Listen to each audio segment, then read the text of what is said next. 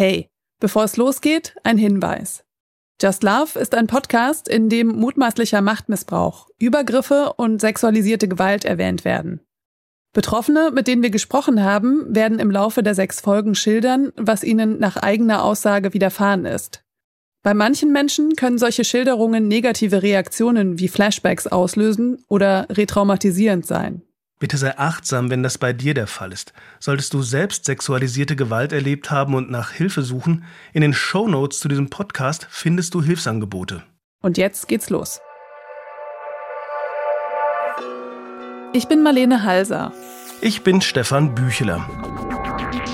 Und das ist Just Love, die Geschichte von Menschen, die nach Erleuchtung und Liebe in einer spirituellen Gemeinschaft gesucht haben, stattdessen aber sagen, sie seien in eine Sekte geraten und hätten dort Machtmissbrauch und Manipulation erlebt.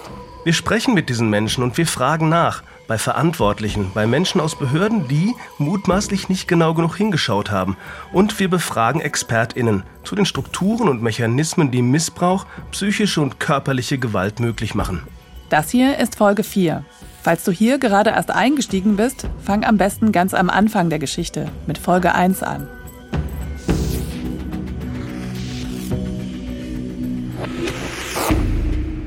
Sie arbeiten hart und für lau, um der Gemeinschaft und dem Guru zu dienen. Da muss man manchmal auch schon um fünf oder so aufstehen, weil man vielleicht was vorbereiten muss, weil die Gebete gehen offiziell um sieben ungefähr los, aber wenn man Pujari ist, muss man halt noch verschiedene Sachen vorbereiten. AnhängerInnen wie Eliani oder auch Miles, den wir in unserem Podcast begleiten.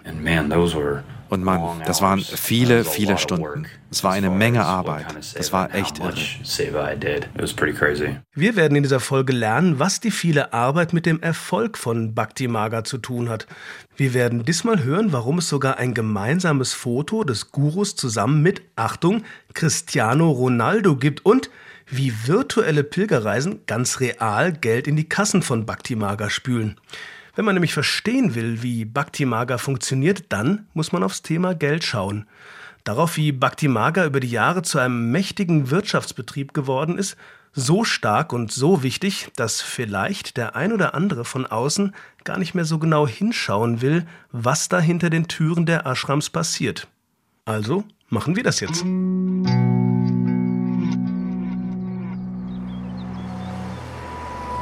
Mitte November 2021 fahre ich nach Steffenshof, ein winziger Ort im Hunsrück. 17 Menschen wohnen hier. Der Ort besteht eigentlich nur aus einer einzigen Straße. Wie lang wird die sein? Vielleicht 150 Meter? Der Ort hat nur 10 Häuser. Neun sind links und rechts an der Straße aufgereiht. Ein zehntes, ein Reiterhof, ist ein bisschen nach hinten versetzt. Ich laufe an einem Friseursalon vorbei, dem Harlekin, und in der Dorfmitte gibt es auf der einen Seite eine geschlossene Kneipe in einem alten Fachwerkhaus und auf der anderen Seite steht eine kleine Kapelle. Daneben ein mit Moos bewachsener Briefkasten. Und dann nochmal 50 Meter und dann ist das Dorf auch schon wieder zu Ende. Am Ende der Straße treffe ich eine Frau, die sagt, dass sie hier schon seit 46 Jahren wohnt. Gemeinsam mit ihrem Mann betreibt sie eine kleine Pension im Ort. Ihren Namen will sie nicht nennen. Auch sie befürchtet, dass Bhakti Maga ihr Probleme bereiten könnte. Aber natürlich, sagt sie, hat sie alles, was hier in den vier Jahren die Bhakti Maga in Steffenshof war, hautnah miterlebt. Man kann sich hier ja praktisch nicht aus dem Weg gehen. Wir wussten ja auch erst gar nicht, was da kommt. Ne? Die haben hier nach Baugrundstücken gefragt. Es waren erst nur wenige Leute, vier, fünf Leute, die uns gefragt haben, was kann man kaufen und so. Und da haben die ja noch nicht hier gewohnt und sind dann im Herbst hier hingezogen, ja. Im Herbst 2004, sagt die Frau, hätten ein paar Leute den alten Hof gegenüber der Dorfkneipe gekauft. In der Mitte das alleinstehende Fachwerkhaus und die beiden Gebäude links und rechts daneben. Von oben betrachtet bilden sie ein U. Es ist das Anwesen genau in der Mitte von Steffenshof. Es ist also das Haus, was die gekauft haben. Diese drei Stück oder welche? Ja, die gehören alle drei dazu.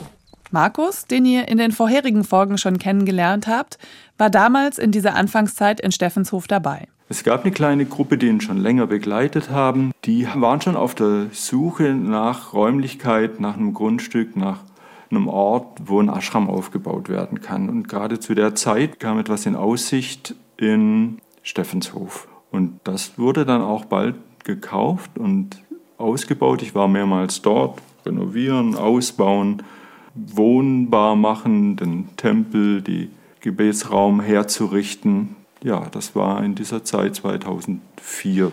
Die Frau, die ich in Steffenshof treffe, zeigt mir, wo Markus und die anderen damals gewohnt haben. Das war früher ein ganz normaler Bauernhof. Das war das Wohnhaus. Hier waren nur Schuppen. Da hatte der Vorbesitzer hatte schon eine Ferienwohnung oben reingebaut und unten war eigentlich Garage. Da haben die aber sehr schnell auch Ferienwohnungen reingemacht, damit sie ihre Leute unterkriegen. Ja. Und das war früher alles Stall und Scheune. Und ja, der Vorbesitzer war Schreiner, der hatte seine Schreinerei da drin. Und da haben die dann äh, den Tempel aufgebaut. Ne?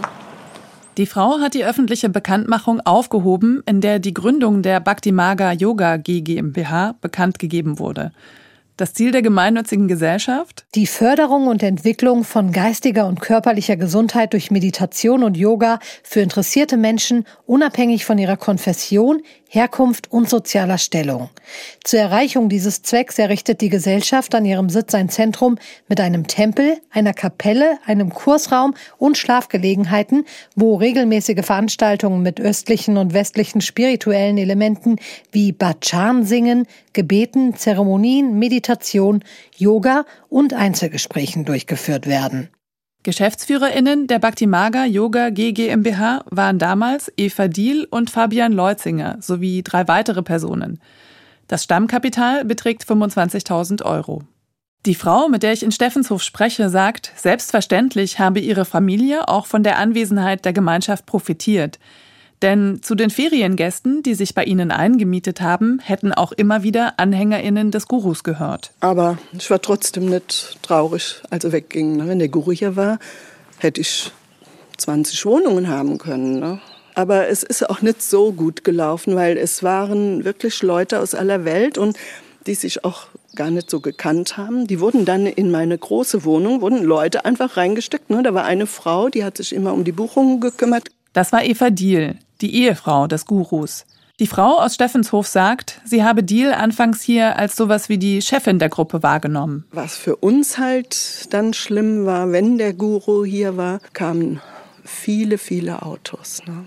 Die kamen aus aller Welt hier angefahren und hier kommen fünf Autos am Tag oder so. Das Postauto oder die Leute, die hier wohnen, fahren mal hin und her. Aber äh, sonst ist hier kein Verkehr. Ne? Und dann waren auf einmal so viele Autos da. Ja, das ging dann ziemlich schnell. Wenn der hier war, der Swami, dann äh, war auch was los. Ne? Es kam noch manchmal Busse an, also das war schon verrückt. In dem kleinen, ruhigen Ort hier hat uns nicht mehr so gefallen.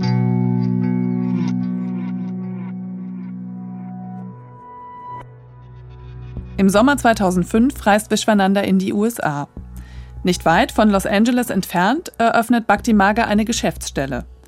Neben Deutschland, der Schweiz und den USA zählen auch Südafrika und Großbritannien früh zu den erfolgreichen, nennen wir es mal, Missionsgebieten. Im Londoner Stadtteil Feltham zum Beispiel wird Vishwananda 2007 einen internationalen Tempel einweihen. In den USA stößt Jack zu Bhakti Maga. Er sagt, er habe Vishwananda auf einer seiner Veranstaltungen dort kennengelernt. 2006 zieht Jack dann für zwei Jahre nach Steffenshof. Es gab schon Regeln, als ich dort angekommen bin. Ganz normale Ashram-Regeln. Die Trennung von Männern und Frauen, Männerhaus, Frauenhaus, verpflichtende Gebete. Man musste zu einer bestimmten Zeit aufstehen und zu den Gebeten erscheinen. Man konnte nicht einfach faul sein und ausschlafen. Außerdem war Seva verpflichtend, also im Grunde Arbeit. Seva ist Sanskrit und meint uneigennütziges Dienen. Eine Arbeit, die ohne den Gedanken an irgendeine Belohnung ausgeführt wird. In der altindischen Philosophie wird ein Dienst an den Menschen als ein Dienst an Gott angesehen. Daher gibt es in der hinduistischen Tradition den festen Glauben, dass man durch die Praxis des Seva spirituell wachsen kann. Das ist also ein Konzept, das nicht nur Bhakti Maga verfolgt, sondern das in vielen Ashrams der Welt gang und gäbe ist. Ein Nebeneffekt, wer Sevaka, also die Menschen, die Seva machen, alle täglichen Arbeiten verrichten lässt, muss niemanden bezahlen und spart sich eine Menge Geld. Bhakti Magas Rechtsanwalt schreibt, Steffenshof war bereits ein Ashram, wenngleich auch ein kleiner. Daher hat es hier Regeln gegeben, wie etwa die räumliche Trennung von Männern und Frauen. Auch wurde regelmäßig gebetet und Seva-Dienste geleistet. Diese erfolgten jedoch ausnahmslos auf freiwilliger Basis. Die Behauptung, die Teilnahme an Gebeten und die Erbringung von Seva-Diensten sei obligatorisch gewesen, ist daher falsch.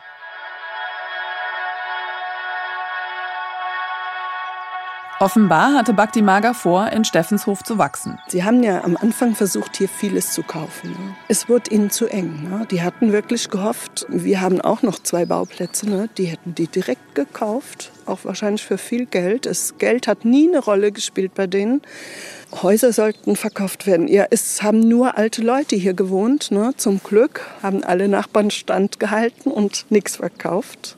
Ja, eine wollte das alte Haus da verkaufen, aber da sind die Geschwister dann dazwischen und haben gesagt, nein, Eigenbedarf und die haben dann selbst das wieder aufgebaut. In Steffenshof lief offenbar nicht alles wie gewünscht. Ein Anhänger von damals erinnert sich in seiner 2019 veröffentlichten Autobiografie an die Zeit. Er schreibt, der Ashram in Steffenshof war ständig überfüllt und für größere Events ungeeignet. Die Nachbarn beschwerten sich zunehmend. Wir passten nicht so gut in die deutsche Disziplin mit Mittagspause von eins bis drei. Wir waren wild und jung und genossen die Unschuld des Brahmacharya-Lebens. 2008, ziemlich genau vier Jahre nach dem Einzug, zieht die Gruppe um Vishwananda dann weg, erinnert sich meine Gesprächspartnerin. Wir haben irgendwann erfahren, dass die in Springen das große Anwesen da gekauft haben. Da haben wir gedacht, ja gut, da ist außerhalb vom Ort, da können die sich ausbreiten und da können die tun lassen, was sie wollen. Es ist. Äh nee, ich habe auch früher immer gedacht, wenn die irgendwo in der Stadt oder so wären, wird das gar nicht groß auffallen. Aber hier ein Ort mit 15 Leuten damals vielleicht. Wenn dann ja die ganzen Autos da ankamen, das war nicht schön für uns eigentlich. Und wir sind froh, dass wir wieder unsere Ruhe haben hier und ne, auch alle Leute, die so hier hinkamen in unsere Kneipe oder so. Wir haben ja da ganz viele Stammgäste aus den Nachbarorten gehabt oder auch in den Nachbarorten wurdest du immer gefragt, Mensch, was ist bei euch los und so. Also wir haben denen eigentlich sehr leid getan, ne, weil wir das alles miterleben mussten und ähm, aber wir waren dann ganz froh, dass Ruhe war, obwohl wir auch dran verdient haben. Ne? Aber wir haben auch so sehr Zulauf an Gästen, die halt nicht so abgefahren sind.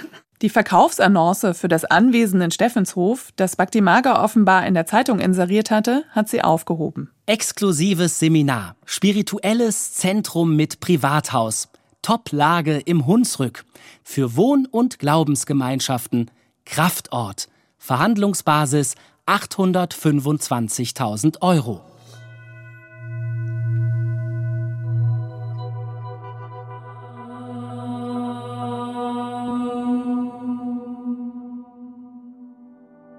Eins haben der Steffenshof und die neue Heimat von Bhakti Maga gemeinsam. Beide Orte sind ländlich, sehr ländlich. Springen liegt mitten im Taunuswald, westlich von Frankfurt am Main. Und das Dorf gehört zur Gemeinde Heidenroth. Nur etwa 7850 Menschen leben hier.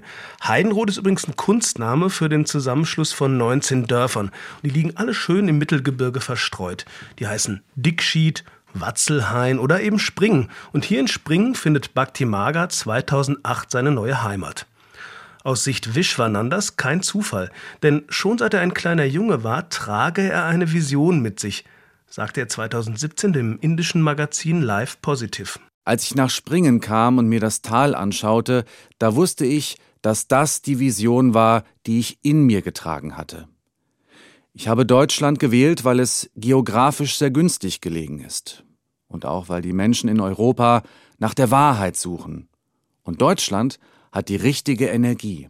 In der neuen Welt wird es eine Schlüsselrolle spielen bei den Veränderungen, die anstehen. Seien es nun spirituelle Gründe gewesen oder schlicht die zentrale Lage mitten in Europa, die für den Ort sprachen, auf jeden Fall macht die Gruppe auch ein Schnäppchen mit der Roten Burg. So wurde das ehemalige Bildungszentrum der Gewerkschaft Verdi in der Gegend damals genannt. Die Rote Burg stand schon seit fünf Jahren leer. Das Tagungshaus mit 110 Zimmern, Schwimmbad und Sauna liegt ja, oberhalb des Ortes und das ist so ein bisschen eine kleine Welt für sich. Und nachdem die Gewerkschaft ihr Tagungshaus damals aufgegeben hatte, fand sich partout kein Käufer für diese Immobilie. Bis dann Bhakti Maga kam.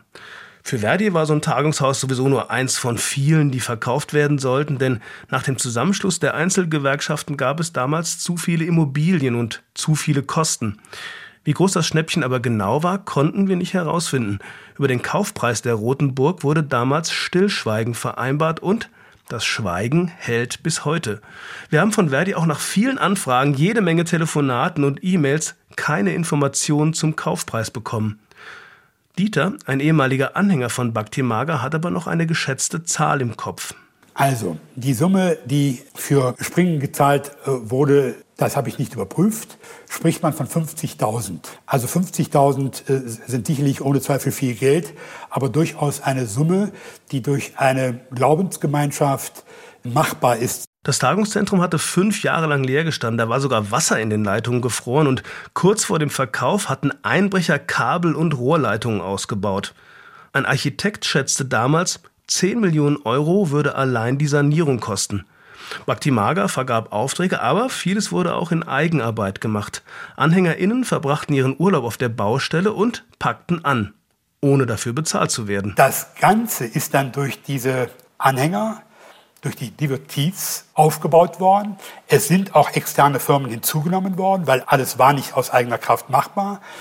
Und die da arbeiten und die dort eben maßgeblich auch zum Reichtum des Unternehmens, der Organisation beisteuern, bekommen ja in dem Sinne, ähm, verglichen mit dem Markt, nicht das, was der Markt hergibt, sondern es ist ja eine Gnade, es ist ja eine Ehre, es ist eine Anerkennung des Meisters, seinen Dienst in, in, zur Verfügung stellen zu dürfen.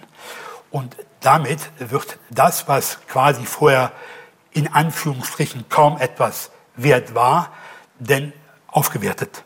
Einer, der damals in Springen mitgearbeitet hat, war Markus. Ja, auch da war ich einer der ersten, der vor Ort war. Ich hatte die Bauarbeiten dort unterstützt und war selber öfters dort, hatte sogar vor, dorthin zu ziehen, dann in 2008. Wir wurden eine größere Bewegung. Ich hatte mich da sehr mit identifiziert und war dabei, das mit aufzubauen. Es war fast atemberaubend, welches Ausmaß, welche Geschwindigkeit und dann auch welches Potenzial darin lag. Auch Eliani, eine weitere Aussteigerin, war zu dieser Zeit ebenfalls im Ashram. Ihren echten Namen will auch sie nicht nennen. Sie fürchtet Repressionen durch die Organisation. Von 2008 bis 2011 war sie bei Bhakti. Danach, sagt sie, sei sie noch eine Weile mit AnhängerInnen und dem Guru in Kontakt gewesen. In einer Art Warteschleife, wie sie sagt, in der Hoffnung, dass der Guru sie doch nochmal zu sich ruft. Ich habe sie in München zum Gespräch getroffen und davor und danach auch noch ein paar Mal mit ihr per Videochat oder am Telefon gesprochen. Zu der Zeit war das auch noch eine Baustelle. Wir durften eigentlich nicht offiziell dort leben weil wir hatten keine Feuerschutztüren und wir hatten eigentlich gar nichts. Und später ähm, kam dann auch mal eine Bauschutzbehörde. Da waren alle total voller Angst, dass das dann irgendwie auffliegt, dass wir dort quasi illegal gelebt haben. Ja. Wie viele Leute wart ihr da?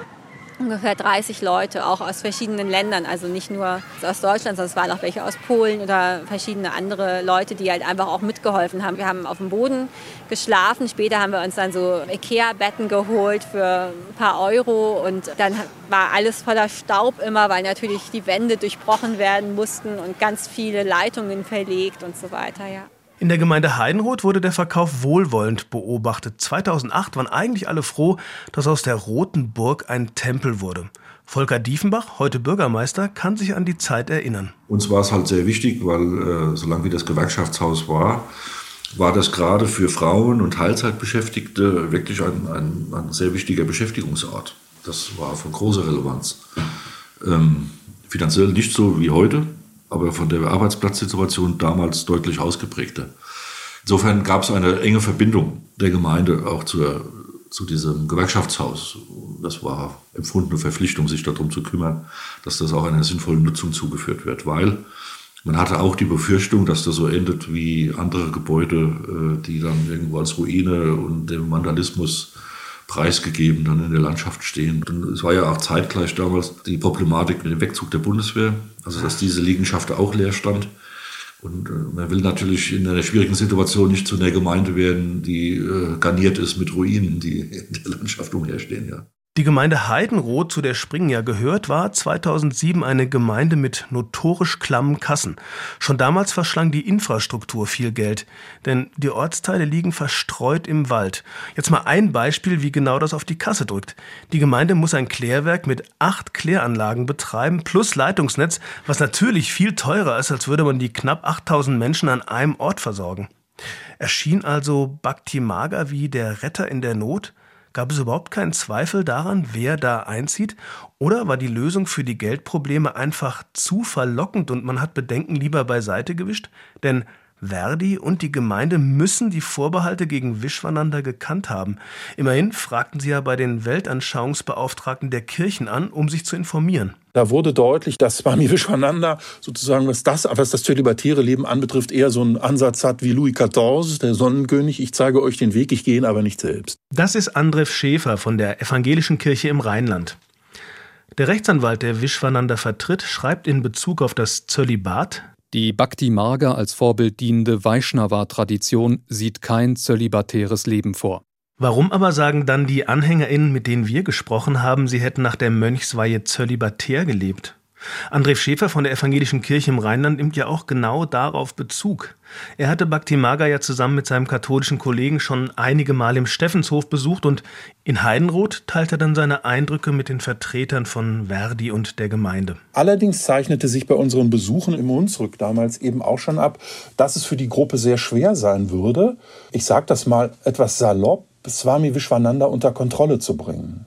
Also er war doch sehr spontan, sehr sprunghaft, hat eigentlich gemacht, was er wollte. Er hat sich in, in gewissem Rahmen eingebunden und einbinden lassen in die auch sicher notwendige Disziplin einer spirituellen Gemeinschaft, die sich auf so einen gemeinsamen, ernsthaften Weg machen will, das zumindest probieren will. Aber das hat temporär nur mit ihm geklappt, war mein Eindruck. Auch die Sache mit den Reliquien ist Andref Schäfer zu diesem Zeitpunkt schon bekannt. Und auch darüber informiert er Verdi und die Gemeinde. Aber wir haben auch darauf hingewiesen, dass die Gruppe uns gegenüber, also die Leitungsebene, das waren vor allen Dingen zwei Herren damals, dass die uns gegenüber sehr konstruktiv und offen aufgetreten sind. Das muss man sagen. Sonst hätten wir unsere Erfahrungen, unsere Eindrücke gar nicht so sammeln können und sortieren können. Also, dass sie mit uns sehr offen über ihre Nöte und Probleme gesprochen haben, das ist ja in der Regel kein Kennzeichen einer destruktiven Entwicklung, sondern damals war das für uns der Versuch eines offenen Konfliktmanagements, der allerdings nach vorne offen war. Am Ende wird das Gewerkschaftshaus verkauft und in der Regionalzeitung, dem Wiesbadener Kurier, steht am 27.10.2008 Zwischenzeitlich waren auch Zweifel aufgekeimt, ob es sich bei der religiösen Gruppe um eine Art Sekte handeln könnte. Das habe man jedoch zwischenzeitlich ausräumen können, versicherte Bürgermeister Harald Schmelzeisen gestern. Schmelzeisen urteilt im Artikel, das scheint unproblematisch zu sein. Und ein bisschen weiter unten im Text wird er nochmal zitiert. Bhakti Maga ist in unserer Gemeinde herzlich willkommen. Der Bürgermeister ist über den Verkauf genauso froh wie der frühere Eigentümer. Urs Eschmann, der Schweizer Anwalt im Reliquienprozess, stößt auf den Artikel, als er nach dem Prozess mal schauen will, was die Presse so über das Verfahren schreibt. Da habe ich gefunden, das ist doch äh, das gar krass und habe sowohl der Journalistin als auch dem Bürgermeister ein Mail geschrieben und gesagt, dass da ein Prozess vorhanden sei und sie von mir weitere Informationen erhalten könnten, wenn sie wollten. Und der Bürgermeister hat nicht reagiert, wollte nichts wissen.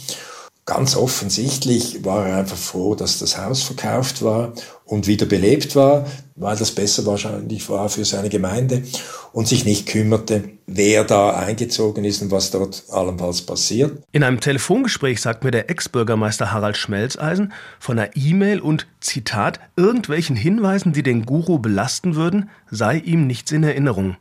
Ein Interview will er nicht geben. Aber zurück zu dem Umzug Bhakti Magas nach Spring. Damals sortieren sich die einzelnen Teile der Organisation neu. Die Pfarrerin Heike Beck ist im Dekanat Rheingau-Taunus zuständig für Ökumene und gesellschaftliche Verantwortung. Sie schreibt später, also 2013, in der Zeitschrift für Religions- und Weltanschauungsfragen die bisherige als GmbH verfasste Organisation wird in eine Stiftung mit Unterorganisationen verschiedener Rechtsformen umgewandelt. Rund 40 ständige Bewohner aus aller Welt wohnen und arbeiten für ein geringes regelmäßiges Gehalt im Zentrum. Seit Mai 2013 können zudem 100 Gäste im neu aufgenommenen hauseigenen Hotelbetrieb unterkommen. Dies ist erst jetzt möglich, nachdem das Zentrum über viele Jahre hin unter hohem Einsatz der Bewegung den baupolizeilichen Auflagen entsprechend umgebaut wurde. Offenbar hat es also ganze fünf Jahre gebraucht und viele tausend Stunden See war, bis 2013 der Hotelbetrieb im Ashram beginnen kann. Der Ort erhält den Namen Sri Peter Nilaya, Haus der göttlichen Liebe. Bhakti Maga gibt nach dem fünftägigen Eröffnungsfest eine Pressemitteilung heraus und in der kommen die damaligen Vertreter der Gemeinde Heidenroth zu Wort. Der erste Beigeordnete, Herbert Olbrich und Bürgermeister Volker Diefenbach. Olbrich bestätigte, dass die Gemeinde Heidenroth im Vorfeld Erkundigungen eingeholt habe bei verschiedenen Stellen. Diese hätten jedoch nichts Negatives zu berichten gehabt und so sei die Entscheidung für die Ansiedlung der Gemeinschaft im ehemaligen Gewerkschaftsbildungshaus fast einstimmig getroffen worden. Inzwischen sei Bhakti Maga der drittgrößte Steuerzahler in Heidenroth. Hinzu kommen die Einnahmen der lokalen Bevölkerung durch Vermietung sowie die Umsatzsteigerungen der ortsansässigen Geschäfte. Dennoch, so Bürgermeister Volker Diefenbach, beobachte man von Seiten der Gemeinde die Aktivitäten von Bhakti Maga weiterhin mit der gebotenen religiösen Neutralität, aber auch mit kritischer Aufmerksamkeit. Positiv falle auf, dass Bhakti Maga sich in das kommunale Leben einbringt, etwa durch Mitarbeit im Ortsbeirat Springen, musikalische Beiträge bei Senioren-Adventsfeiern oder im Engagement für die Fairtrade Town Heidenroth. Die Warnung von Urs Eschmann, dem Rechtsanwalt aus der Schweiz, bleibt unerwähnt.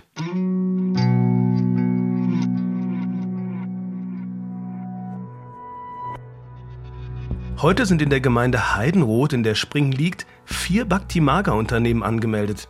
Also die Bhakti-Maga Liegenschafts GmbH, gegründet 2007. Und der Zweck dieser Gesellschaft laut Handelsregisterauszug der Erwerb von Grundstücken, grundstücksgleichen Rechten sowie deren Veräußerung, Bewirtschaftung und Verwaltung. Dann gibt es die vorhin schon erwähnte Bhakti Maga Yoga G GmbH, gegründet 2004. Und 2006 kommt die Bhakti Maga Event GmbH dazu. Unter der, wir gucken nochmal ins Handelsregister, die Herstellung, die Vermarktung und der Vertrieb von Audio- und anderen Multimedia-Produkten, Naturprodukten, Blumen, Devotionalien sowie die Organisation von Events und anderen Veranstaltungen, ferner Pensionsbetrieb laufen. Das neueste Unternehmen, nämlich 2018 gegründet, ist die Sri Bhakti Maga UG. Ihr Unternehmenszweck ist der Event GmbH eigentlich ganz ähnlich, nämlich die Herstellung, die Vermarktung und der Vertrieb von Audio- und anderen Multimedia-Produkten, Büchern, Lehr- und Unterrichtsmaterialien, Lizenzvergaben für Atma Kriya Yoga, die Simply Meditation, Sri Yantra Kurse und Mudra Kurse, Naturprodukte, Blumen, Devotionalien sowie die Organisation von Events und anderen Veranstaltungen mit Unterbringung und Verpflegung. Vier Unternehmen also in so einem kleinen Ortsteil. Gut für die Stadtkasse, sagt Volker Diefenbach, der aktuelle Bürgermeister von Heidenroth. Es ist eine relevante Größe, aber keine entscheidende. Also die Gemeinde Heidenroth hat einen Haushalt von 21,5 Millionen Euro und die Gewerbesteuer sind 1,5 Millionen Euro in Summe.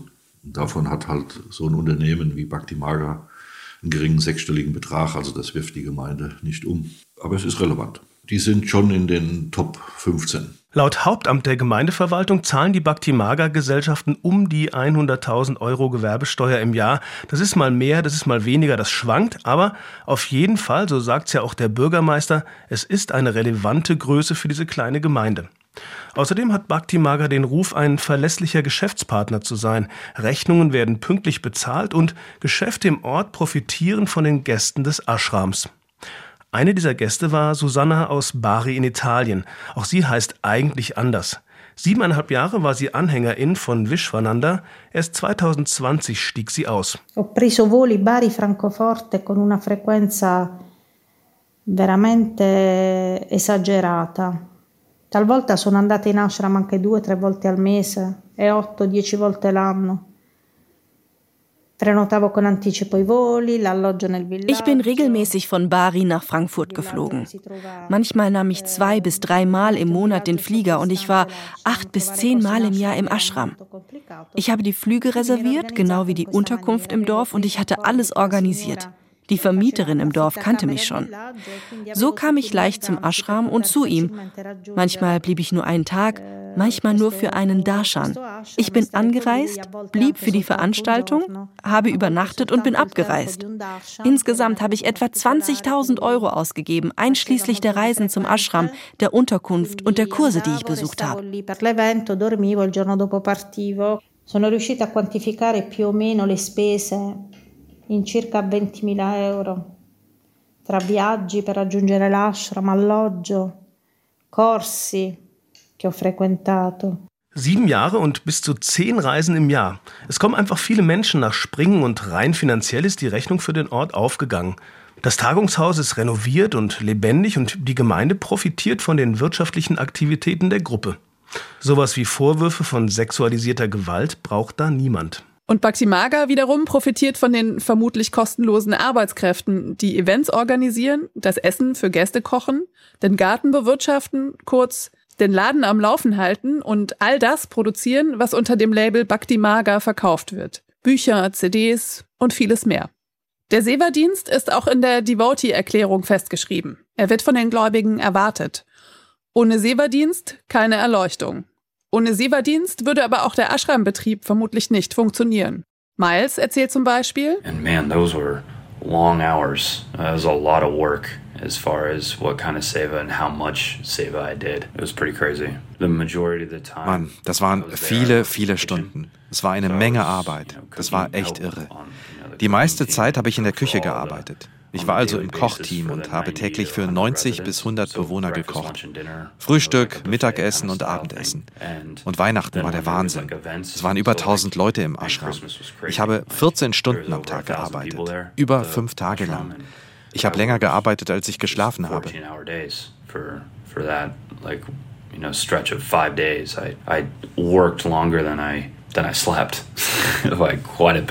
Eliani beschreibt den komplett durchgetakteten Tagesablauf.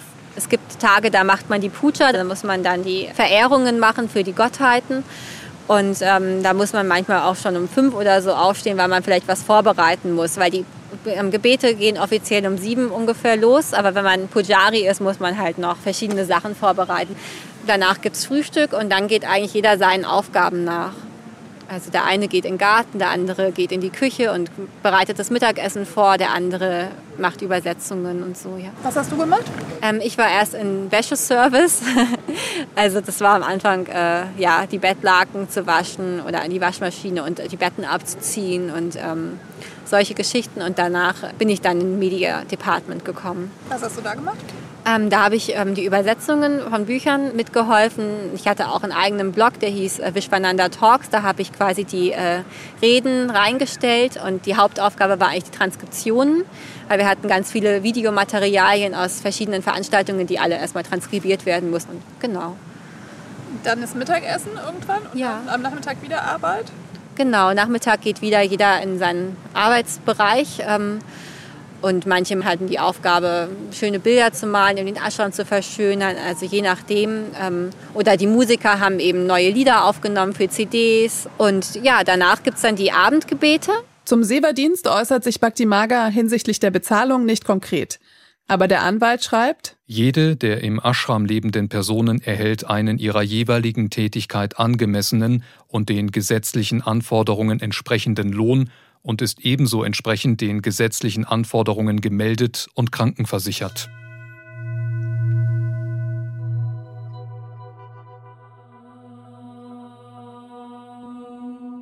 Im Online-Shop von Bhakti Maga kann man alles Mögliche kaufen. Also wirklich alles Mögliche.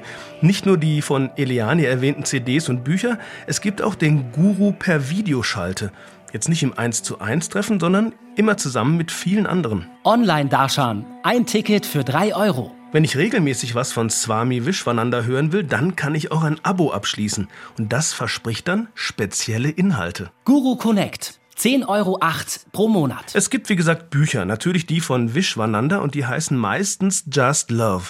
Just Love, die Essenz von allem, Band 1, 2 und 3, aber auch Just Love, Fragen und Antworten, Band 1 bis 3. Auch zentrale hinduistische Schriften wie die Bhagavad Gita oder die Guru Gita gibt Bhakti Maga raus. Die Bücher bekommt man nicht nur hier im Bhakti Maga Shop, sondern auch ganz weltlich im Buchhandel und bei Amazon. Es gibt eine riesige Auswahl an Bildern, also Drucken. Zum Beispiel Krishna auf 40 x 60 für 135 Euro. Zum Anziehen gibt's auch was. Saris für 35 bis 70 Euro, aber auch Just Love Hoodies im Angebot für 24,50 Euro. Ebenfalls im Sonderangebot ein Videozeichenkurs für 18 statt 27 Euro. In diesem Kurs führt Murali Das Sie für fast zwei Stunden auf eine Videozeichnungsreise, bei der Sie am Ende ein Foto von Guruji als Bleistift oder Federporträt nachgebildet haben. Es gibt wirklich jede Menge solcher Kurse. Seit 2016 werden sie von der Bhakti Maga Akademie angeboten, um die spirituellen Weisheiten des Gurus auch online zu verbreiten. Das sind Videos einmal aufgenommen, die mit jedem Abruf Geld einspielen. Im Online-Shop des Springner Ashrams gibt's außerdem was für echte Hardcore-Fans. Originalgemälde des Gurus. Sie heißen Akzeptanz des Glaubens, Dein Geburtstag oder auch Der göttliche Blick. Der göttliche Blick ist mit 9800 Euro fast schon ein Schnäppchen. Dein Geburtstag kostet 19.800 Euro. Aber es geht nicht nur ums Shoppen in der Online-Welt von Bhakti Maga. Gleich auf der Startseite werde ich auch zum Spenden ermuntert, um die göttliche Liebe in der Welt zu verbreiten. Und das Geld geht dann auf das Konto der Bhakti Maga Stiftung.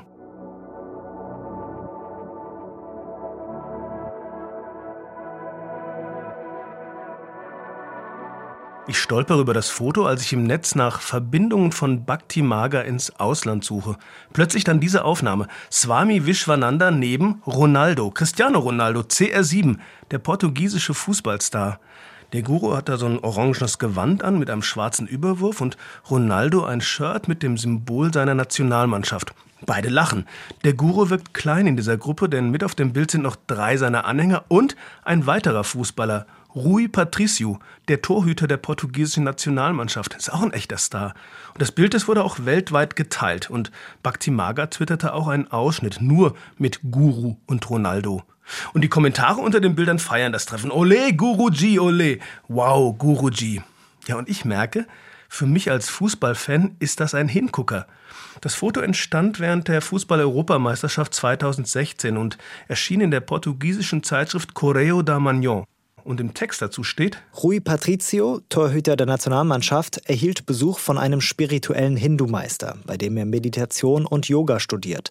Sri Swami Vishwananda war am Montag im Trainingszentrum in Marcoussis und verfolgte im Stadion in Lyon das Spiel gegen Ungarn. 3 zu 3, nachdem er aus den Händen von Rui Patricio das Trikot des Spiels erhalten hatte. Ob die Verbindung von Rui Patricio und Bhakti Maga heute noch besteht, das habe ich nicht rausfinden können weder von seinem Manager noch beim aktuellen Verein AS Rom. Aber im Netz gibt es ein weiteres Bild, das Bhakti Maga 2018 getwittert hat. Patricio mit dem Guru im Ashram in Springen. In Sportzeitungen in Italien und in Frankreich hieß es dazu, eine Woche lang sei Rui Patricio in Springen gewesen, um sich mit Meditation und Yoga auf die Weltmeisterschaft vorzubereiten. Es gibt aber auch noch andere prominente AnhängerInnen. Durch ihn habe ich dieses mystische Gefühl von Liebe erfahren. Es war so großartig. Das ist die Sängerin Sati Kasanova. In Russland ist sie eine Berühmtheit und hier erzählt sie von einer Erfahrung der spirituellen Liebe, die ihr Swami Vishwananda geschenkt habe sehr intensiv. Jede Pore meines Körpers hat geweint und gleichzeitig vor Liebe laut geschrien. Ich habe davor noch nie so eine Liebe erfahren. So eine halbe Stunde lang war ich in dieser Ekstase. Jede Faser meines Körpers ist einfach so ah, explodiert. Ah, Dieses Video wurde beim Just Love Festival 2021 von Bhakti Maga gedreht. Die Sängerin trat dort auf und ihre Verbindung zu Swami Vishwananda ist offensichtlich eng. Sie bekennt sich offen. In ihren Instagram-Stories gibt es Bilder von ihr zusammen mit Vishwananda und bei einem hängt sie ihrem Guru gerade eine Blumenkette um. Beide lachen. Und unter dem Bild schreibt die Sängerin: Das Leben hat sich geteilt in davor und danach, nachdem ich 2012 den Lehrer kennengelernt hatte. Paramahamsa Vishwananda. Mein ganzes Dasein war von den Veränderungen betroffen und besonders die Musik. Und dann kommt noch ein Emoji mit zwei betenden Händen. Sati Kasanova hat 1,1 Millionen Follower auf Instagram. Das sind junge Leute. Die meisten NutzerInnen da sind ja zwischen 18 und 34 Jahre alt. Das zeigt ein Diagramm auf dem Portal Statista. Das ist auf jeden Fall keine schlechte Zielgruppe. Und das mit Wischvanander und den Promis ist ja gleich aus zwei Gründen interessant.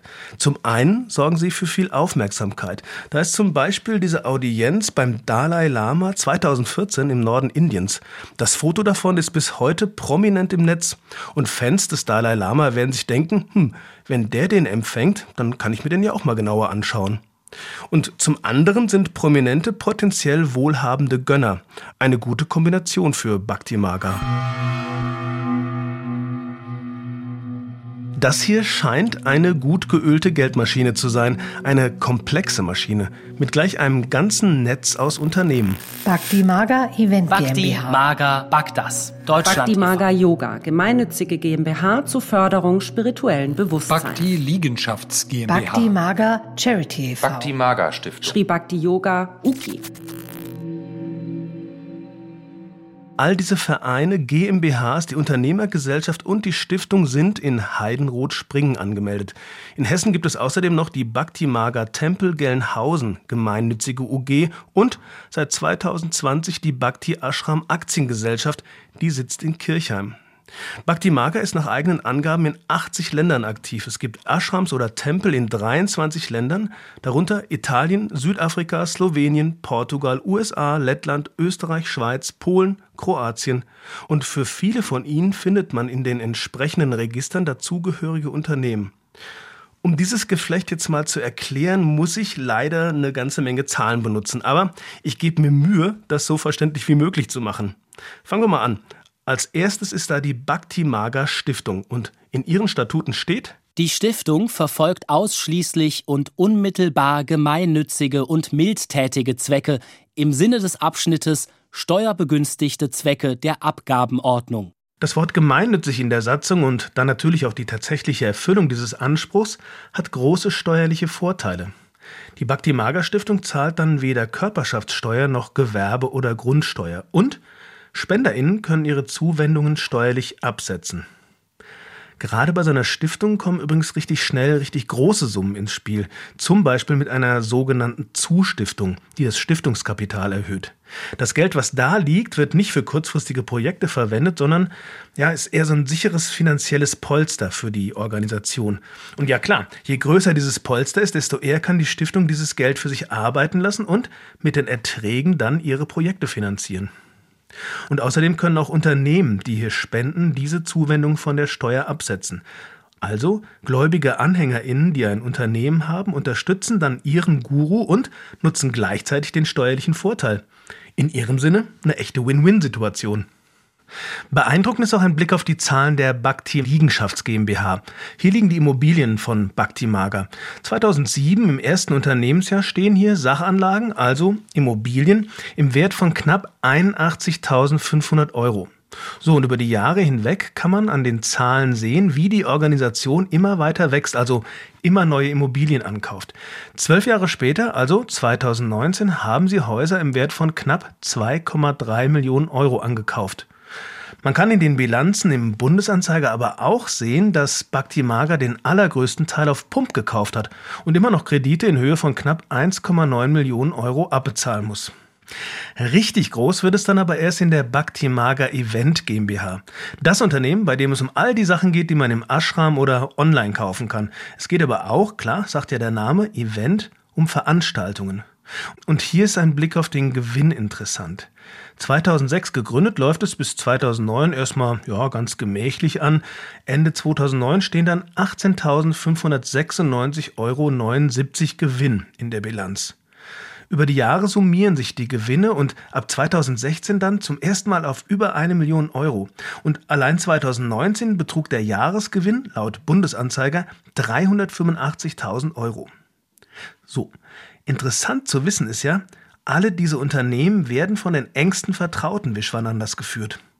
Zum Beispiel Fabian Leutzinger, das ist der älteste Freund des Gurus und der ist bis Januar 2022 Geschäftsführer der Bhakti Liegenschafts GmbH, der Event GmbH und der Bhakti Maga Yoga GmbH. Außerdem ist er im Vorstand der Stiftung. Zwei Wochen vor Veröffentlichung dieser Episode scheidet er aus dem Vorstand der Yoga GmbH aus. Eva Diel, seit rund 20 Jahren Ehefrau des Gurus, war die erste Geschäftsführerin der Event GmbH und viele Jahre lang Geschäftsführerin der Bhakti Maga Yoga GmbH. Auch sie tritt im Januar 2022, also zwei Wochen vor Erscheinen dieser Podcast-Episode, von diesem Amt zurück. Bis heute ist sie im Vorstand der Stiftung. Schließlich Peter Meyer, ebenfalls seit 1999 dabei und heute Geschäftsführer der Bhakti Liegenschafts GmbH, der Event GmbH und der Bhakti Maga Yoga GmbH. Und außerdem ist Peter Meyer einer der zwei Vorstände der 2020 neu entstandenen Bhakti Ashram Aktiengesellschaft. Sie wurde übrigens mit einem massiven Grundkapital gegründet. 3,5 Millionen Euro. 3,5 Millionen Euro. Da die AG jetzt noch sehr jung ist, gibt es noch keine Veröffentlichungen zu den Einzelheiten des Unternehmens. Jetzt zum Beispiel, ob die Anteile von einer Person, von 10 oder von 3500 Menschen gehalten werden. Auf jeden Fall die AG bringt jetzt unter ein Dach, was vorher auf drei GmbHs verteilt war. Ich zitiere, die Herstellung, Vermarktung und der Vertrieb von Büchern, Lehr- und Unterrichtsmaterialien, Audio- und anderen Multimedia-Produkten, Naturprodukten, Blumen, Kleidung, Accessoires und Devotionalien sowie die Organisation von Events, Lehrveranstaltungen, Pilgerreisen und anderen Veranstaltungen ferner der Gästebetrieb. Des Weiteren der Erwerb von Grundstücken, grundstücksgleichen Rechten sowie deren Veräußerung, Bewirtschaftung und Verwaltung.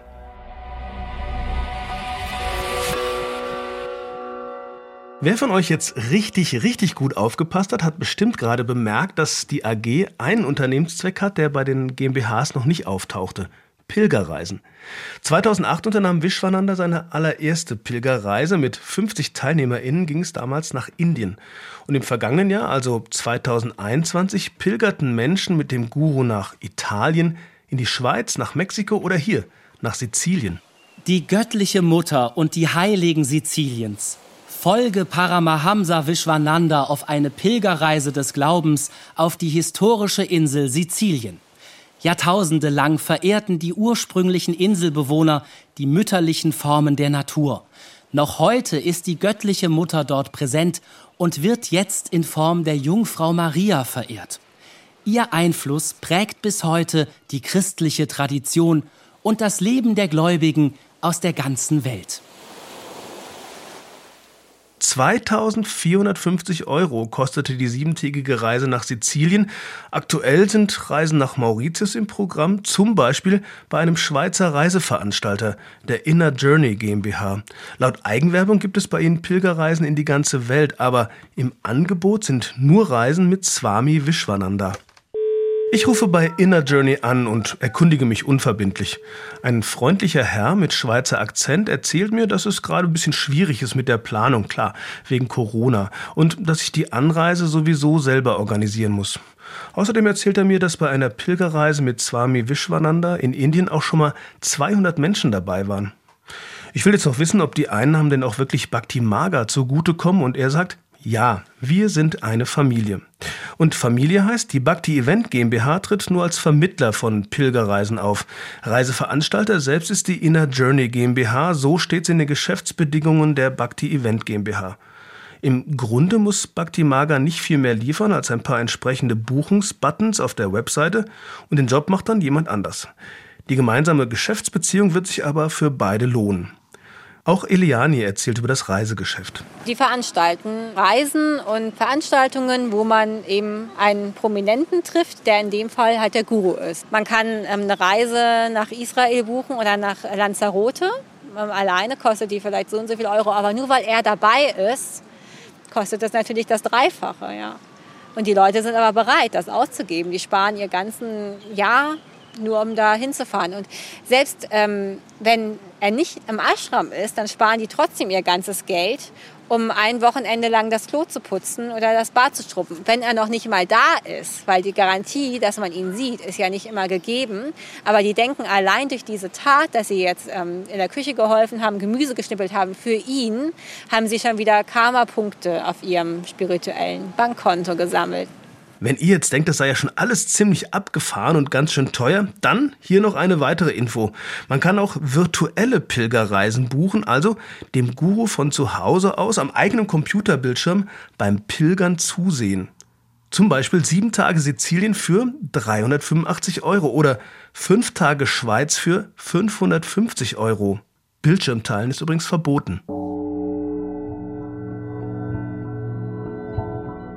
Die Event GmbH veranstaltet auch das Just Love Festival. Seit 2015 findet es jedes Jahr im Sommer auf dem Ashram-Gelände in Springen statt. In den Jahren vor Corona haben das Festival um die 3000 Gäste besucht. Zumindest schreibt das Bhakti-Maga im Internet. In der Schweiz gibt es seit 2018 auch ein Festival von Bhakti-Maga. Auf den Fotos, die ich finde, sieht es kleiner aus. Awakening Love heißt es. Die Liebe erwecken. Im Sommer 2021 war das Just Love Festival wegen Corona neun Tage lang. Also quasi drei Festivals hintereinander, dafür jeweils mit weniger BesucherInnen. Zu einem davon bin ich hingefahren. Drei Tage für 90 Euro. So wahnsinnig viel geboten bekommt man dafür allerdings nicht. Mal abgesehen von Gott natürlich. Es gibt eine Bühne und da spielen verschiedene Bands. Die Mantren, die sie spielen, wiederholen sich. Nur die Instrumente und die Musikrichtung ändert sich. Und es dauert nicht sehr lange, bis man mitsingen kann. Oder mitsingen muss, weil man die Songs nicht mehr aus dem Kopf rauskriegt. Die Übernachtung im Ashram kostet natürlich extra. Drei Nächte für 210 Euro. Dafür bekommt man ein winziges Zimmer im Keller des alten Gewerkschaftshauses. Zwei wackelige Stockbetten, ein Tisch, zwei Stühle, das war's. Das Zimmer und das ungefähr einen Quadratmeter große Bad muss ich mir mit drei Frauen teilen. Die sind allerdings fast nie da, weil sie den ganzen Tag von früh morgens bis spät abends Seewadienst machen. Ich habe mir damals auf dem Festival selbst Sprachnachrichten geschickt, um die ganz frischen Eindrücke vor Ort abzuspeichern. Die anderen drei Frauen, die mit mir hier in diesem Zimmer sind, sind, soweit ich das beurteilen kann, alle sehr nett. Ich habe nicht besonders viel mit ihnen sprechen können, weil die kamen alle wahnsinnig spät erst ins Zimmer. Die machen ja alle diesen SEWA-Dienst, also diesen freiwilligen Arbeitsdienst. Ich habe auch gefragt, die müssen natürlich trotzdem was für ihr Zimmer bezahlen. Ähm, eine Frau ist aus Portugal, eine ist aus Deutschland und die andere aus, aus äh, Tschechien. Die Frau aus Portugal sagte, dass sie von 7 Uhr morgens an Sewa-Dienst gemacht hatte und die kam, ich würde sagen, so gegen 11 Uhr abends zurück ins Zimmer und die war einfach nur völlig fertig. Die wollte sich einfach nur auf ihr Bett legen, weil ja alles wehgetan hat. An einem Food Court und im Bajan Café kann man sich was zu essen holen. Auch das kostet und schmeckt so mittel bis mäßig und ist jetzt auch nicht gerade günstig. Um die 10 Euro kostet eine Mahlzeit. Dafür bekommt man Reis, Gemüse, Salat und ziemlich viel Frittiertes. Ein Becher Chai wird für 3 Euro verkauft. Wenn man sich überlegt, dass Bhakti Maga im Grunde keine Personalkosten hat, weil ja alle unentgeltlich arbeiten, ist das für Essen und Trinken eine Menge Geld. Auf dem Ashram-Gelände gibt es auch Stände, an denen man wieder Geld ausgeben kann. Nahe der Bühne verkauft jemand zum Beispiel so kleine Schalen. Da ist nicht mehr drin als ein paar Blumenblüten und ein bisschen Obst. Trotzdem kostet die Schale 25 Euro, weil sie eine Opfergabe ist. Am Eingang zum Festival grasen zwei hellbraune Kühe und äh, zu bestimmten Zeiten kann man ihnen die Schale dann darbringen. Dann schnuppern sie ein bisschen dran und dann nimmt man die Schale wieder mit. Auch einen kleinen Bazar gibt es und dort kann man sich die Unterschrift des Gurus tätowieren lassen. Swami Vishwananda steht dann da in krakeliger Schrift. Dafür ist man dann je nach Größe des Tattoos 60 bis 120 Euro los. Im Hauptgebäude gibt es außerdem noch einen Shop. Wenn man da reingeht, fühlt man sich wie in so einem Souvenirladen mit super viel buntem Zeug. Statt dem Eiffelturm oder einer Schneekugel mit Montmartre ist hier einfach auf allem der Guru drauf. Ich kaufe mir am Ende ein Kühlschrankmagnet mit seinem Gesicht. Es gibt in diesem Laden ein Regal, in dem stehen so leere Kartons und kleine Schächtelchen, wo so Schmuck drin war. Also so Ringe und Ketten. Und äh, daneben steht Donated by the Guru. Und ich habe jetzt mal gefragt, was es damit auf sich hat. Und es ist offenbar so, der Guru bekommt von seinen Anhängern und Anhängerinnen Geschenke geschenkt, also Schmuckstücke. Und den Inhalt behält er dann und diese Schachteln ähm, spendet er an den Laden. Und die kann man dann kaufen. Die kosten so drei, vier, fünf, sechs Euro für eine leere Schachtel. Ähm, und die Leute wollen es offenbar kaufen, weil das hatte der Guru in der Hand.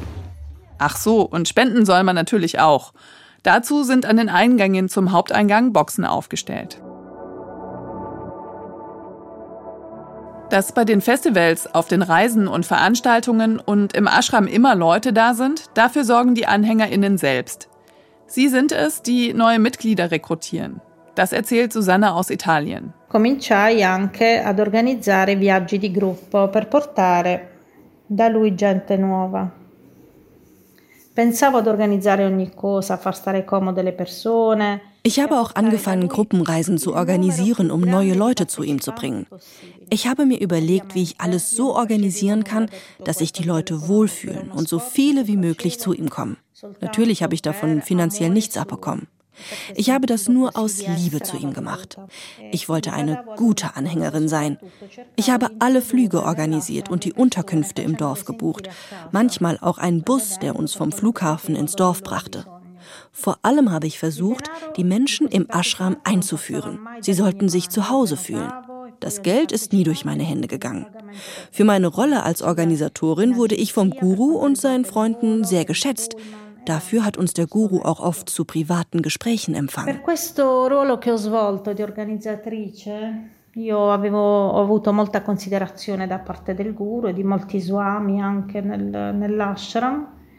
E per questo il guru spesso, quando portavo questi gruppi, ci concedeva delle interview private e provvedeva anche a materializzare degli oggetti per i partecipanti. Auch eine Pilgerreise des Gurus habe sie in Italien organisiert, sagt Susanna, ohne Bezahlung.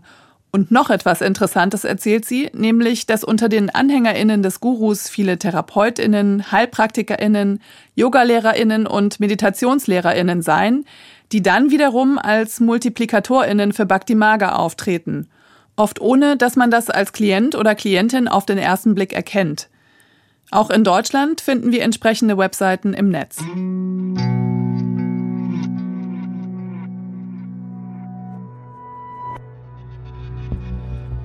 Heute, Anfang 2022, steht Bhakti Marga so gut da wie noch nie. Es läuft so gut, dass 2020 eine neue Immobilie her musste. Im November 20 kauft die Gemeinschaft den Seepark Kirchheim. Das ist eine alte Ferienanlage an einem kleinen Stausee mit Wakeboardanlage und nahem Campingplatz. Im August 2021 wird der neue Ashram eröffnet. Auch in Kirchheim will Bhakti Marga nicht über den Kaufpreis reden. Wir haben aber mit einem weiteren Kaufinteressenten gesprochen, der anonym bleiben will. Er wollte die Hotelanlage am Seepark ebenfalls kaufen, hatte auch schon verhandelt, kam aber nicht zum Zuge. Er schätzt den Kaufpreis auf eine Summe zwischen 2,5 und 3 Millionen Euro. Als ich zur Eröffnungsfeier nach Kirchheim fahre, mache ich dort auch eine Ashram-Führung mit. Sie führt durchs ehemalige Schwimmbad mit Rutsche im Keller, in dem nun nicht mehr gebadet werden darf, weil, so erklärt uns eine Anhängerin, der Guru den Anblick von Menschen in Badekleidung nicht mag. Außerdem geht es durch das Restaurant, das dafür bekannt ist, dass hier das größte Bierfass der Welt verbaut ist. Nur Bier wird jetzt hier nicht mehr ausgeschenkt. Und in den damals noch provisorischen Tempel, an dessen Eingang ein ausgelatschtes Paar Turnschuhe in einer Glasvitrine steht. Die AnhängerInnen verbeugen sich davor. Schon klar, wer die mal getragen hat. Als ich die Frau, die uns hier alles erklärt, nach dem Kaufpreis der Immobilie frage, zögert sie erst. Aber dann sagt sie, zwar dürfe sie das nicht verraten, aber Bhakti Maga habe drei Millionen Euro für das Tagungshotel, das Grundstück und den See bezahlt. Und sie sagt stolz, man habe das Geld in nur wenigen Tagen zusammengehabt, weil die AnhängerInnen so ausgiebig und großzügig gespendet hätten. Nach der Ashram-Führung fahre ich beim Bürgermeister im Rathaus von Kirchheim vorbei. Manfred Koch ist seit 20 Jahren im Amt. Kirchheim, erklärt er, sei eine Gemeinde, die vor allem vom nahen Autobahnkreuz lebt. Lkw-Fahrer und andere Reisende fahren hier ab. Es gibt also Tankstellen, Hotels und ein Gewerbegebiet mit Supermärkten und Fastfood-Restaurants. Koch sagt, vom Verkauf des Seeparks habe er erst erfahren, als der Deal schon abgewickelt war. Der Vorbesitzer hatte nämlich vertraglich geregnet, dass Bhakti nichts vorher sagen durfte. Und so bin ich eigentlich morgens ins Büro gekommen und habe äh, ja online schon mal in die Mädchen geschaut und war da überrascht. Hoppla, jetzt kommen Hindus. Wer ist das? Ist das eine Sekte? Und, und, und die tollsten Gerüchte, die das Ganze gleich begleiten, die tollsten Hinweise. Und im Netz findet man ja alles Mögliche. Ja, also man war schon sehr überrascht. Mittlerweile, sagt Koch, habe er seine Meinung aber revidiert. Nachdem er den neuen Ashram bei der Eröffnungsfeier besichtigt hat. Ja, ich bin eigentlich auf sehr nette, freundliche Menschen gestoßen. Ich meine, jeder Mensch hat seinen Glauben. Es gibt da verschiedene Richtungen. Die muss man akzeptieren. Wenn man sich gegenseitig akzeptiert, funktioniert das. Und für mich war eigentlich wichtig, dass die Freizeitanlage Seepark im Großen und Ganzen weiter touristisch genutzt wird und äh, das ist halt religiös-touristisch vielleicht oder glaubenstouristisch, aber es ist im Sinne der Gemeinde und deswegen sehe ich das auch eigentlich positiv gegenüber. Nun gibt es ja diese ähm, äh, Anschuldigungen im Internet, das hatten Sie ja auch schon angesprochen, ähm, dass dem Guru verschiedene Personen sexualisierte Gewalt bis hin zur Vergewaltigung vorwerfen. Was ist denn davon zu halten? Ich denke, wenn irgendwo bei so einem Vorwurf was dran ist, dann gibt es ja hier in Deutschland auch für Kirchen einen Rechtsstaat und es gibt dann immer wieder äh, Strafverfolgungsbehörden, die sich damit befassen. Das machen auch gerade andere Kirchen mit, äh, wo man auch sieht, dass die nicht immer ganz offen damit umgehen. Und ich setze eigentlich äh, darauf, dass, wenn es sowas ist, dass dann unser Rechtsstaat funktioniert und da entsprechend eingreift. Aber im Moment muss ich nochmal unterstreichen, ich habe nicht den Eindruck, dass am Seepark in Kirchheim Menschen da äh, sich bewegen, die im Hinterkopf etwas ganz anderes vorhaben als das, was sie dort zeigen und tun. Auch bei seinen Amtskollegen, sagt Koch, habe er zur Sicherheit nachgefragt. Auf jeden Fall hatte ich mich bei der Gemeinde Springen erkundigt, äh, weniger finanziell als überhaupt mal, äh, was haben die für Erfahrungen äh, mit Bhakti Maga, äh, die wurden mir eigentlich positiv geschildert. Das Einzige, dass da die Immobilienpreise offensichtlich äh, gestiegen sind und in der kleinen Gemeinde halt es schwierig ist, für junge Menschen äh, dort äh, Immobilien zu kriegen zu adäquaten Preisen. Aber ansonsten positiv geschildert. Äh, ja, Gewerbesteuereinnahmen wurden mir da auch angekündigt, wobei ich immer wieder sagen muss, Kirchheim ist eine Gemeinde die eigentlich relativ gute Gewerbesteuereinnahmen hat. Und man hat ja auch gestern gesehen, dass viele Leute aus allen möglichen Nationen äh, dort waren. Also es ist wirklich, äh, äh wird wel weltweit besucht und ich habe hier aus der Gemeinde schon von jemandem, der ein Boardinghaus hat, eine Rückmeldung bekommen, der sagt, oh, ich habe da wirklich sehr viele Gäste gehabt und das waren alles nette Leute, sympathische Gäste und hat da gefragt, wie kann ich denn da auch mal mit äh, den Herrn Mayer, mit dem Vorstand in Kontakt kommen, um die Zusammenarbeit weiter zu verdichten. Also wenn der Seepark gut belegt ist, dann profitiert auch der Einzelhandel und dann sichert das auch Arbeitsplätze in der Region. Das ist unser Ziel und ich denke, äh, das ist konform mit dem, was jetzt an der Freizeitanlage geschieht. Das Hotel, das Bhakti Maga gekauft hat, hat über 100 Zimmer, zwei Suiten, außerdem 17 Tagungs-, Seminar- und Gruppenräume. In nur vier Kilometer Entfernung befindet sich das Kirchheimer Dreieck mit der A4 und der A7.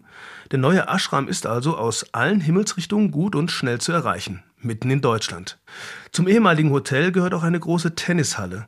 Die nutzt Bhakti Maga jetzt für Darshans oder stellt sie anderen VeranstalterInnen zur Verfügung. Genau das passiert nur wenige Wochen nach der Eröffnung. Anfang Oktober 2021 findet in der Halle ein Kongress statt. Wege aus der Matrix lautet der Titel. Veranstaltet wird er von Peter Denk, einem eingefleischten Verschwörungsmythologen, der die Webseite krisenrat.info betreibt und, so bestätigen mir ehemalige AnhängerInnen, auch mit Bhakti Maga eng verwoben ist. Die Tickets für die eintägige Veranstaltung kosten 68 Euro und werden über die Ashram-Webseite verkauft. Um für die Übernachtung ein Zimmer im Ashram Hotel zu buchen, bin ich eine Woche vor der Veranstaltung zu spät dran. Es ist ausgebucht. Im Ticketpreis enthalten sind vegetarische Mahlzeiten aus der Ashram-Küche. Und in den Pausen spielt eine Band spirituellen Rock unplugged. Beim Check-in bin ich eine von wenigen, die ein Impfzertifikat vorweisen kann. Und bei der Begrüßung entschuldigt sich Denk dafür, dass man die Corona-Maßnahmen einhalten müsse. Swami Madhava alias Peter Meyer hält einen Vortrag auf dem Kongress. Meyer, war da nicht was? Genau. Der Peter Meyer, der Geschäftsführer der Event GmbH, der Liegenschafts GmbH und der Yoga G GmbH ist und seit kurzem auch Vorstand der Ashram AG. Außerdem leitet er den Ashram in Kirchheim. Das Programm an diesem Tag ist ein wilder Ritt durch alle Irrungen und Wirrungen, die die Verschwörungsmythologie aktuell zu bieten hat. The Great Reset, UFO-Abstürze und dass die Corona-Impfung tödlich sei. Nicht nur für die, die sie bekommen im Übrigen, sondern auch für alle, die Geimpften zu nahe kommen. Quellenangaben gibt es fast nie. Dafür PowerPoint-Slide über PowerPoint-Slide mit so viel Text, dass man bis auf ein paar gefettete Worte eh nie irgendwas lesen kann. Der Saal ist voll und es ist nicht das übliche Bhakti-Maga-Publikum, das in farbenfroher Kleidung Hinduismus spielt, eher so Sabine und Thomas von nebenan. Ich zähle die Reihen und komme auf etwa 200 Teilnehmende. Keine einzige Nachfrage, kein Wort des Widerspruchs. Als ich am Nachmittag irgendwann nach Hause gehe, fühle ich mich, als hätte mein Gehirn eine Dampfwalze überfahren. An den Ständen in der Halle werden derweil Apparate und Mittelchen verkauft, mit denen man sich sowohl gegen die angeblich gefährliche Impfung als auch gegen Elektrosmog schützen kann. Das Weltbild, das hier vermittelt wird, ist angsteinflößend. Überall diffuse, dunkle Mächte, die einem Böses wollen. Spiritualität, scheint mir, wird hier en passant als eine Art Zuflucht in einer verkommenen, bedrohlichen Welt verkauft. Win-win für Bhakti Maga. Die Gemeinschaft verdient mutmaßlich an der Veranstaltung mit und kann womöglich gleich noch ein paar neue AnhängerInnen auf der Suche nach Sinn und Halt im Leben rekrutieren. Der Rechtsanwalt, der den Guru und Bhakti Maga vertritt, schreibt dazu, unser Mandant, Herr Komal Ram, wie auch Bhakti Marga stehen in gar keinem Verhältnis zu Herrn Peter Denk, krisenrat.info. Bhakti Marga war entsprechend an den Einnahmen dieser Veranstaltung nicht beteiligt. Unser Mandant sowie Bhakti Marga teilen diese Verschwörungsmythen nicht. Insbesondere leugnen wir nicht die Existenz des Covid-19-Virus. Unser Mandant ist Befürworter der Covid-19-Impfung und selbst vollständig geimpft. Zu der Tatsache, dass Peter Meyer, also der Leiter des Kirchheimer Ashrams, an dem Kongress teilgenommen hat, äußert sich der Anwalt nicht. Peter Meyer selbst hat unsere schriftliche Anfrage nicht beantwortet.